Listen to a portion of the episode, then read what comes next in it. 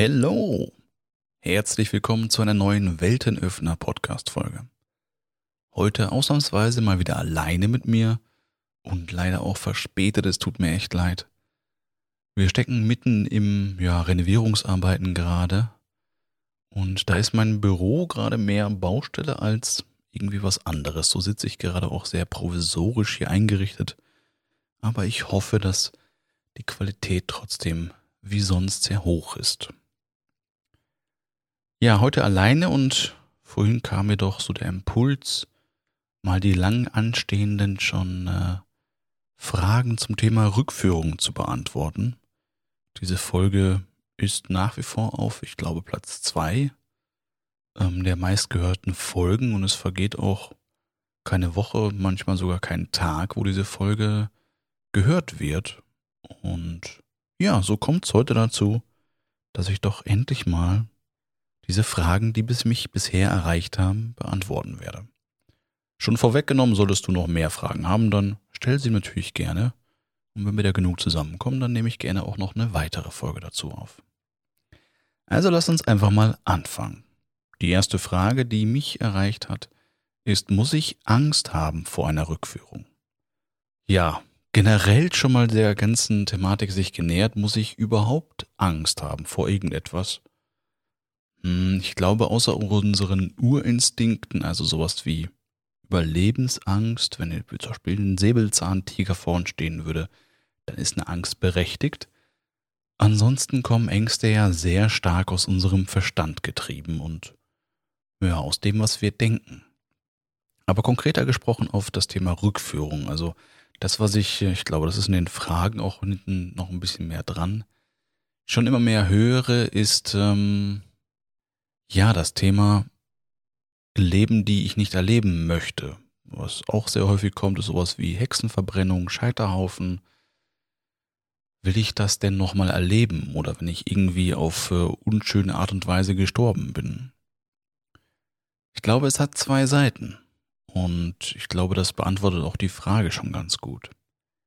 Die eine Seite ist, nur weil ich es erlebe, muss es ja nicht zwingend einen direkten Einfluss auf mich haben.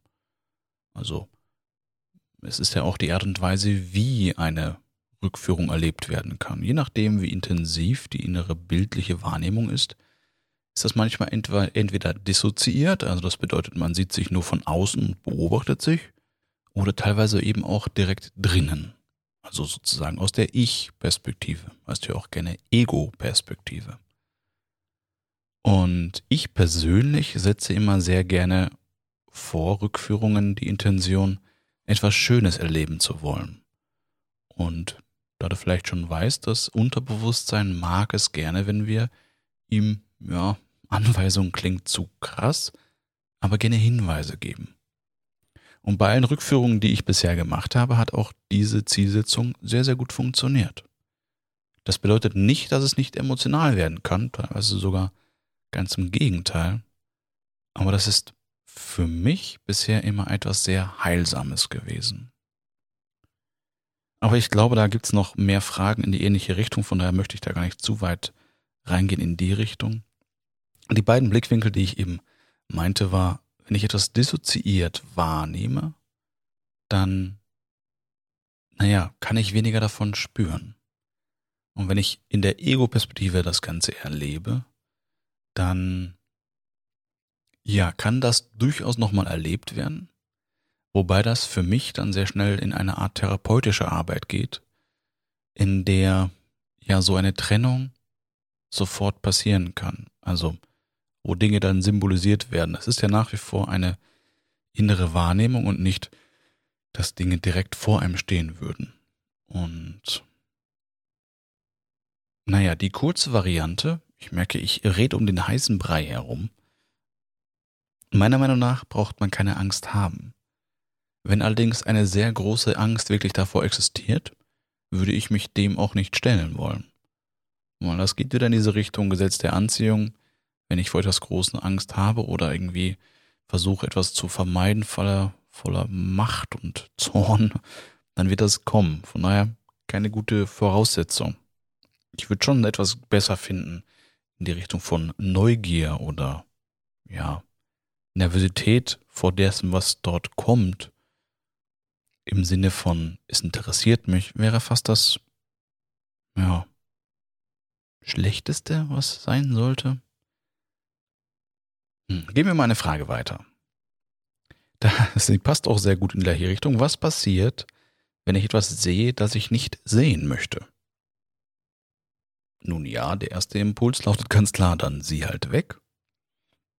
Und das zweite ist, solche Rückführungsreisen sind ja eben von mir geleitet. Das heißt, du erlebst das Ganze nicht alleine, sondern mh, hm, du kannst dir das vorstellen wie ein Szenenwechsel. Das heißt, du wirst dann etwas hören von mir und wirst aus dieser Situation herausgeführt. Ähm, ähnliches wieder, wie ich gerade sagte, wie in der Therapiearbeit oft gemacht wird. Dort kann es auch vorkommen, dass Dinge mh, hm, ja durchlebt werden, die nicht so schön waren, weil sie plötzlich hochkommen. Und trotzdem kann man diese Dinge wiederum, diese Dinge, Dinge, Dinge, Dinge, Dinge, diese ja, Erlebnisse wieder separieren und dadurch auch verarbeiten. Was etwas sehr Schönes ist, weil dadurch eben auch hm, ja Dinge, die wir in uns tragen, aufgelöst werden können. Also Rückführung muss ja auch nicht zwingend in frühere Leben sein, sondern manchmal ist es auch besser oder ja, manchmal will es auch sozusagen vom Unterbewussten her nicht. Dann landet man plötzlich in der Kindheit, also einfach in diesem Leben und löst dort einfach Themen auf, die vielleicht dafür sorgen, dass man im nächsten Mal ja doch in ein anderes Leben kommt. Die nächste Frage lautet, kann ich in jedes Leben zurückgehen? In jedes, ich glaube, wenn ich gerade weiterspicke, da kommt noch eine ähnliche Frage. Prinzipiell ja. Mm, jetzt kommt mehr mein Beliefssystem als eine ja, wissenschaftliche Links-Rechts-Antwort. Unsere Seele oder unser Unterbewusstsein wahrscheinlich ist es eine Kombination aus beiden, hat schon Einfluss darauf, was wir wahrnehmen. Und an vielen Stellen schützt es uns sicherlich vor Erlebnissen, die wir nicht haben möchten. Hm, ich glaube an der Stelle auch wieder, wenn man genug mehr Druck aufbaut, ist es bestimmt möglich, das in allen Richtungen zu tun. Klassischerweise fällt mir hier wieder das Thema Folter ein, wo Menschen über echt Tage, Wochen, Monate ja zu gewissen Handlungen oder beschallt werden, mit gewissen Dingen gezwungen werden, sozusagen in einen gewissen Bewusstseinszustand zu gehen, dann glaube ich, kommt man auch dort an jedes Leben ran. Mhm. Ansonsten würde ich es so formulieren, wie du kommst an das Leben ran, was gerade für dich wichtig ist. Kann ich mir die Leben nur anschauen oder kann ich da auch agieren? Auch dort habe ich beides schon erlebt. Hm, interessanterweise häufiger das wirkliche Interagieren. Das heißt, ähm, an seinem eigenen Körper herunterzuschauen und dann zu erkennen, welche Person ähm, ja man dort wirklich gerade ist. Und auch die Menschen ringsrum ja agieren mit einem. Wobei es eher wie passiv meistens ist. Das heißt, mm, ich glaube, ich möchte an der Stelle noch ein Stückchen weiter ausholen. Was sehr förderlich ist für Rückführungen, sind ausgeprägte innerliche Bilder. Das hat nicht jeder Mensch sehr ausgeprägt, manche Menschen dafür sehr deutlich. Wenn ich zu dir aber etwas sage wie, du gehst an diesem wunderschönen Baum vorbei und erkennst den See in der Ferne und jemand kommt auf dich zu. Siehst du jemanden? Nimmst du ihn wahr? Passiert etwas, wenn ich sage, er spricht mit dir? Es ist sehr förderlich, wenn du auf solche Dinge Reaktionen hast. Weil das schlichtweg die Wahrnehmung eben in solchen ja, Rückführungen deutlich intensiviert. Es gibt auch Menschen, die spüren so etwas nur mehr. Das ist dann wie ein Instinkt, der hochkommt. Und das hat meistens sehr viel mit Vertrauen zu tun. Seinen Impulsen dann wirklich ja, Vertrauen schenken zu können, zu sagen, dass das wahr ist. Und auf jeden Fall mit dieser intensiveren Wahrnehmung der bildlichen und dann natürlich auch dadurch fast immer verbunden auch mit auditiv. Das heißt, Menschen dort oder Erlebnisse auch hören oder ja, sprechen zu hören, erlaubt es auf jeden Fall eine sehr intensive, direkte, echte Wahrnehmung zu haben. Wenn man möchte, kann man auch hier wieder dieses Switchen zu sagen, okay, ich gehe in die Beobachterrolle. Auch das ähnlicherweise witziger, ähnlicher witzigerweise ähm, wie therapeutische Arbeit, wobei mir auch gerade da die Referenz einfällt, dass Rückführung sehr oft auch therapeutisch eingesetzt wird, wobei das persönlich nicht mein Anliegen ist. Also ja, du kannst interagieren und ja, du kannst auch nur anschauen. Was bringt mir das Zurückgehen?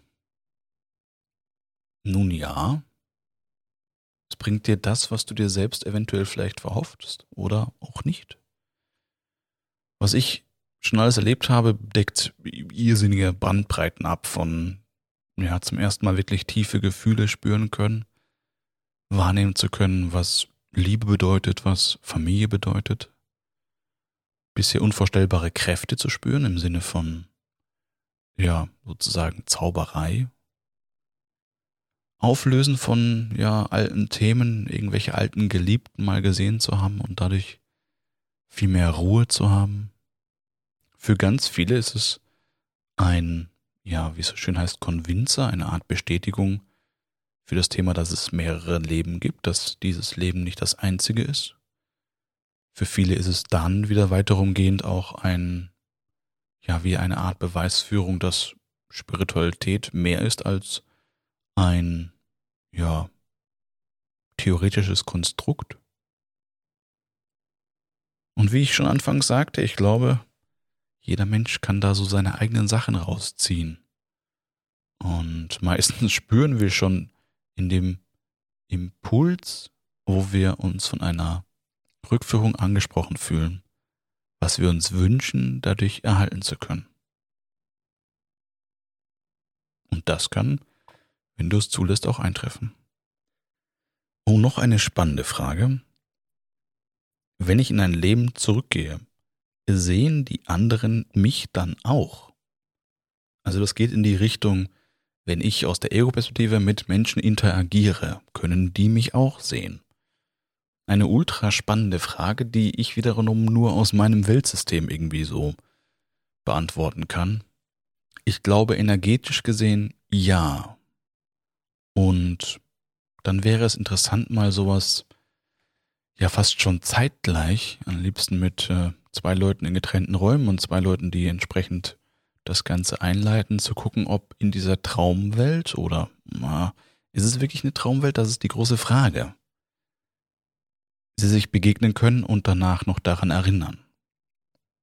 Wie in jeder Hypnose kann man ja eine Art Anker setzen, eine Art Befehl, ob ja danach sich an Inhalte erinnert werden kann oder eben auch nicht. Das heißt, dass Teile dieses Erlebnisses auch zurückbleiben und Immer mal wieder kommt es vor, dass Menschen bei einer Hypnosesitzung danach aufwachen und ja nur noch ein Gefühl haben und gar nicht wissen, was wirklich darin passiert ist. Das liegt aber oft auch daran, dass diese Schritte sozusagen getilgt worden sind, zu sagen, du, das ist nicht wichtig, nimm das mit heraus, was für dich wichtig ist. Bei einer Rückführung versucht man natürlich, immer so viel wie möglich mitzunehmen, außer sowas wie am Anfang äh, die ersten Fragen, die ja noch eher düster waren, wenn es Dinge gegeben hat, die man nicht so gerne sehen wollte, dann kann man das, wie gesagt, auch am Ende wieder einfach rausnehmen. Aber dafür auch gleichzeitig sorgen, dass das alles seelisch, emotional verarbeitet ist. Also können Sie mich sehen? Hm, ich würde ja sagen. Können Sie sich direkt in diesem Leben sofort daran erinnern? Ich glaube nein. Wissen Sie es unterbewusst? Ich glaube ja. Dann eine Frage zu dem Thema Zeitqualität. Ist das Erleben in einer Rückführung genauso wie im Jetzt? Interessanterweise habe ich ganz oft schon, hm, wie formuliere ich es, es so erlebt, dass die Menschen, die in einer Rückführung sind, viel mehr erleben in der gleichen Zeit als ich. Und ich glaube, diese Relation ist das Einzige, was man setzen kann. Also ganz oft hm, sind für Menschen, die in der Rückführung sind, einzelne Minuten wie zehn Minuten. Auch wenn das jetzt wieder eine Referenzwert ist, den man vielleicht nicht nachvollziehen kann oder nicht beweisen könnte an der Stelle. Nur wie ich sagte, ganz häufig ist es, dass viel mehr erlebt wird, als ja, dabei eben in meiner Zeit passiert. Was für mich manchmal sehr interessant ist, weil ich dann durchaus warten darf. Und wer mich ein bisschen kennt, warten ist nicht unbedingt immer meine Stärke. Aber das genieße ich manchmal doch trotzdem. Was kostet eine Rückführung? Auch das kann ich für mich wieder nur beantworten, weil es gibt dort wirklich alle Preisspannen. Manche Menschen machen nämlich auch aus einer Rückführung mehrere Tage Event daraus. Also Event ist jetzt falsch gesagt. Sie gehen wirklich durch unzählige Leben und versuchen dort sehr, sehr viele Themen aufzulösen. Das geht eben dann sehr stark in therapeutische Arbeit. Wie gesagt, nicht mein Anliegen. Wer weiß, was die Zukunft bringt, aber nicht das, was ich momentan tue. Meine Rückführungen kosten daher 175 Euro und das ist ein Fixbetrag. Ganz unabhängig davon, wie lange es dauert. Und im Normalfall dauert eine Rückführung bei mir sowas zwischen 60 und 90 Minuten. Wie gesagt, der Normalfall, in seltenen Fällen kommt es vor, dass es kürzer ist und manchmal dauert es dann auch einfach ein bisschen länger. Ich mag allerdings nicht diesen Faktor des Stundenabrechnens. Das hat immer so diesen Anreiz, ich müsste dafür sorgen, dass es länger dauert und der Kunde dafür, dass es kürzer geht. Und das ist einfach nicht die Grundlage einer Arbeit für mich, mit der ich mich gerne beschäftige. Wie oft kann ich so etwas machen? Die einfache Antwort von mir würde la lauten, so oft wie du möchtest. Und dann kommt wieder so die kleine Ergänzung des naja, feine, hm. Wenn ich es jeden Tag tun würde, über, keine Ahnung, Monate hinweg, glaube ich schon, dass der Verstand damit ja durchaus belastet wird, weil er nonstop Erinnerungen bekommt, die nicht im direkten Kontext zum hier Erlebten ist. Wodurch ich ja rein fiktiv sagen würde, ah, es ist nicht eben über Wochen lang jeden Tag zu tun, aber sowas wie jede Woche einmal, jeden Monat einmal, jedes Jahr einmal, da würde ich überhaupt gar keine, ja, Bedenken generieren können. Auch wenn es sicherlich anderen Menschen da wieder anders geht. Das ist auch dort wieder meine Überzeugung. Ist es wichtig, eine Intention für die Rückführung zu haben oder reicht es einfach nur zu schauen, was da kommt? Hm. Ich würde definitiv sagen, eine Intention ist immer förderlich, weil es das Erleben konkretisiert. Aber wiederum andere Menschen mögen halt gerne diesen Überraschungseffekt. Einfach nur mal schauen, was da passiert. Diese pure Neugierde des Erlebens. Also es hat sicherlich Einfluss darauf, eine Intention zu haben oder nicht. Wobei ich auch an der Stelle glaube, dass wir unterbewusst immer eine haben werden. Aber es ist kein zwingendes Kriterium. So, kommen wir zur letzten Frage. Ich merke schon, es äh, war doch durchaus wieder etwas ausführlichere Antworten. Und so lautet die letzte Frage für heute. Schützt mein Unterbewusstsein mich davor, dass ich im Hier Schaden davon nehme? Also es zielt mal wieder, es schließt ein bisschen den Kreis die Fragen vom Anfang, muss ich irgendwo Angst haben, kann etwas passieren, was Einfluss auf das Jetzt hat? Ja und nein. Es spiegelt für mich auf jeden Fall das Thema wieder, ich würde eine Rückführung ausschließlich mit Menschen tun, welchen ich vertraue und welche, welchen ich zutraue, auch mit, ja, unerwarteten und gegebenenfalls düsteren Dingen zu umzugehen, diese zu handeln. Ganz konkret wirklich, ich hatte noch zumindest für mich nichts Bedrohliches in diesen Richtungen und trotzdem gäbe es nichts, wovor ich an der Stelle Angst hätte, was eben nicht abgefangen werden könnte. Und ein bisschen beantwortet die Frage sich selbst. Ja, unser Unterbewusstsein schützt uns definitiv. Nur manchmal muss ich sagen, zu welchem Preis? Weil viele Erinnerungen zum Beispiel werden ja dann auch getilgt. Also du kennst bestimmt Menschen, die irgendwas Schlimmes erlebt haben und dann sagen, sie können sich daran nicht mehr erinnern. Genau das macht ja unser Unterbewusstsein an der Stelle. Mhm. Das würde ich nicht so wollen. Also das würde ich als ja, Hypnotiseur dort sehr gerne steuern wollen und zu gucken, dass das so verarbeitet wird, dass man sich daran gerne erinnert, dass es eine Erfahrung ist, die auch entsprechend dann Wert schafft, wenn man Erfahrungen einen Wert zusprechen möchte. Aber ich finde das immer schon wichtig. Von daher, ja, um es um nochmal zu sagen, hm, kann man davon Schaden nehmen? Ich glaube, würde man, das klingt böse und ich möchte es trotzdem so ausformulieren, würde man es dilettantisch tun, kann ich mir vorstellen, dass man davon Schaden nehmen kann und möchte direkt die Angst wieder nehmen.